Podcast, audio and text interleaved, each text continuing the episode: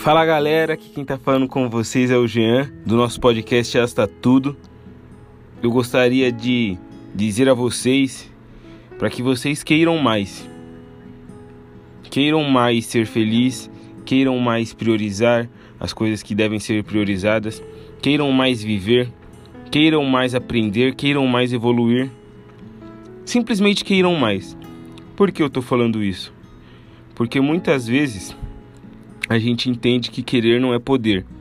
E de fato existem muitas coisas que queremos e ainda não podemos, e existem coisas que a gente quer que talvez não aconteçam. Mas quando a gente quer ser alguém melhor, não importa o que aconteça, a gente sempre vai conseguir enxergar algo bom através disso.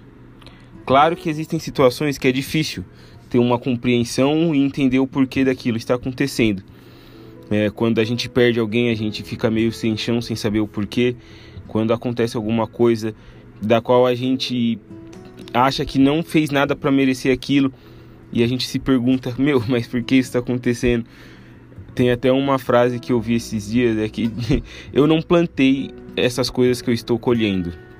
E eu fiquei refletindo nisso, porque de fato nem tudo que a gente vive foram consequências dos nossos plantios. Mas são lições que a vida nos dá para que a gente aprenda a dar valor no que a gente vai plantar.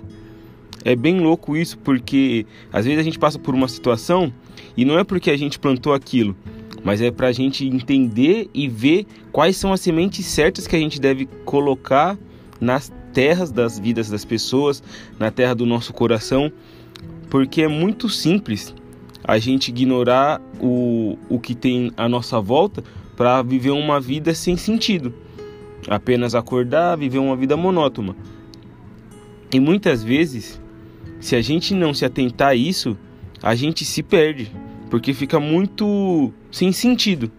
Por isso esse querer mais, querer mais que as coisas deem certo, querer mais que as lições da vida traga pra gente além de experiência, mas traga uma bagagem pra gente passar para outras pessoas. Muitas vezes, as coisas que acontecem em nossas vidas fazem com que a gente olhe para a vida com outros olhos. A gente começa a ressignificar muitas coisas. É muito difícil nesses últimos tempos, tem sido muito difícil, particularmente para mim, é entender o quanto a morte é maluca. O quanto ela não se priva de levar quem ela quer.